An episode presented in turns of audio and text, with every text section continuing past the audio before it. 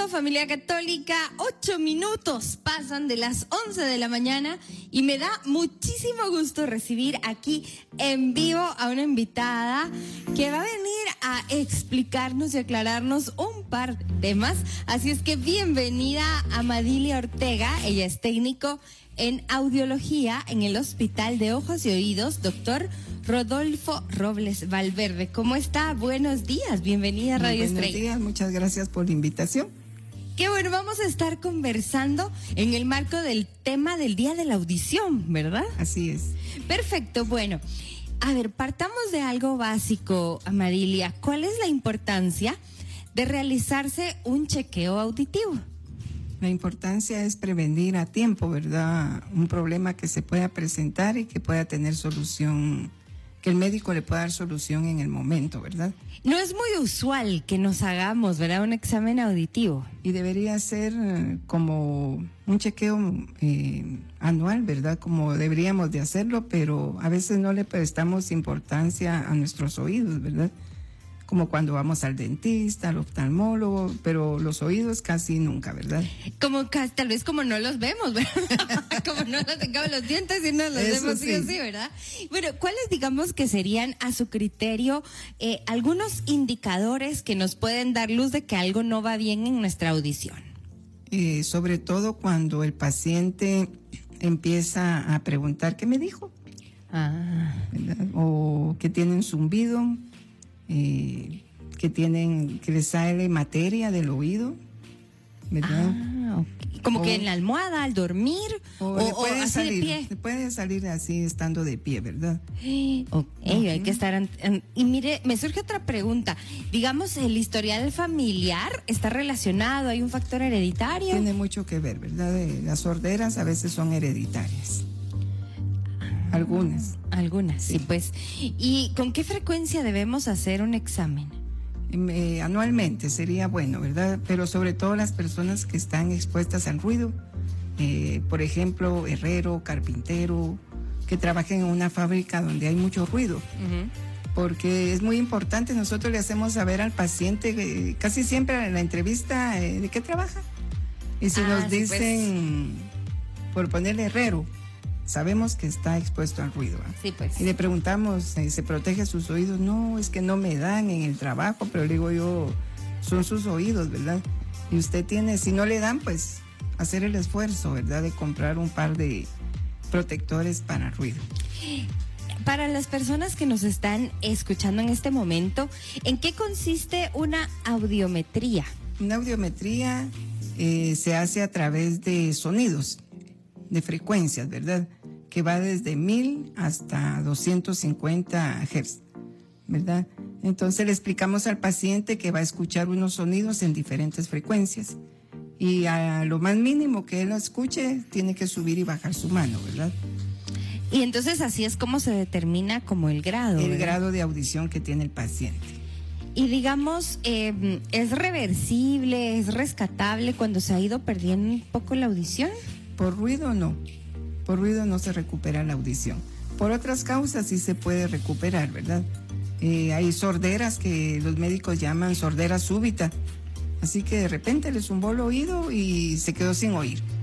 Entonces, dentro de las primeras 24 horas, cuando le sucede eso, tienen que buscar al médico, ¿verdad? Pero la mayoría lo que hace es que van con, sin ofender, ¿verdad? Pero con el internista, con el neurólogo también se van. Con los pacientes que refieren mareo, lo primero que piensan es que tienen algo en la cabeza, ¿verdad?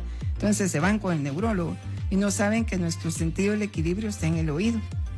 Sí, pues por ahí habría que Ahí empezar. habría que empezar. Pero la mayoría como se asustan, ¿verdad? Porque tener un vértigo pues no es eh, sencillo, ¿verdad? Es un malestar que provoca mucha inestabilidad, ¿verdad? Y con respecto a la edad, digamos, ¿en qué rango ya es un tema que sí hay que ponerle atención? Eh, pasado los 30 hay que irse chequeando. ah, ¿en serio? Acabo de desmayarme. Ya no digo a esta edad. Ay, pasado los 30. Sí, ¿verdad? Yo antes creía que pasado los 40, pero no, la doctora me aclaró, ¿verdad? Que no, es pasado los 30.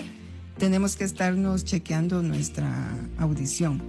Y sobre todo por edad, así como perdemos visión, que se llama presbicia, En el oído se llama presbiacusia. Ah, de acuerdo, de acuerdo. Eh, Amadilia, ¿qué actividades realizará el Benemérito Comité en el marco del Día de la Audición para que nos pueda comentar?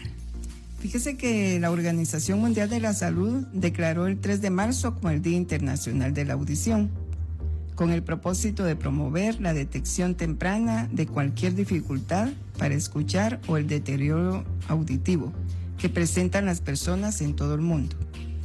Entonces, el Benemérito Comité Prosiegos y Sordos de Guatemala se va a unir a la campaña, ¿verdad?, de la celebración del Día Internacional de la Audición, con jornadas de audiometrías gratuitas. Excelente. ¿Y eso dónde va a ser? Eh, va a ser aquí en Guatemala, en el Hospital de Ojos y Oídos, doctor Rodolfo Robles Valverde, que está situado aquí en la Diagonal 21, 19-19, zona 1 aquí en Guatemala, pero van a haber también en, los, en las regionales. ¿Se las puedo decir? Sí, sí, sí. Eh, el Hospital de Ojos, doctora Elisa Molina de Estal, en Quetzaltenango. El Hospital de Ojos y Oídos, doctor Fernando Beltranena Valladares, en San Juan Chamelco, Alta Verapaz.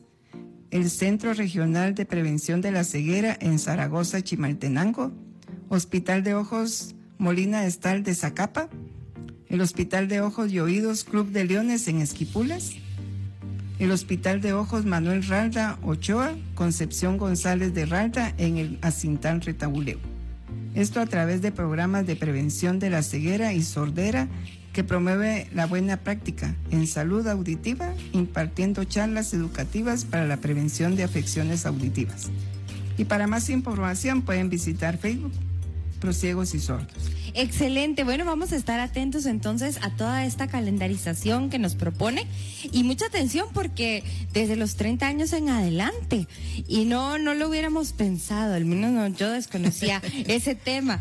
Así es que Amadilia, ella es eh, eh, técnico en audiología en el Hospital de Ojos y Oídos, doctor Rodolfo Robles Valverde.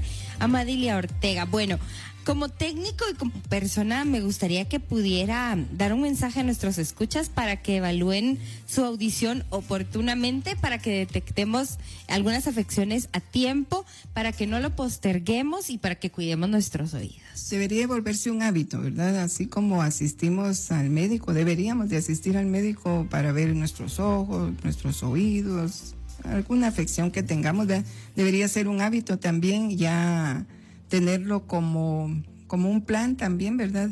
Revisarnos nuestros oídos para detectar a tiempo cualquier problema. Perfecto, bueno, pues yo le agradezco muchísimo su visita, la entrevista, los conocimientos que nos compartió y ya saben entonces ustedes pueden estar pendientes de las redes sociales, este es su casa, puede volver cuando quiera y nosotros vamos con este tema, que me falte el aire.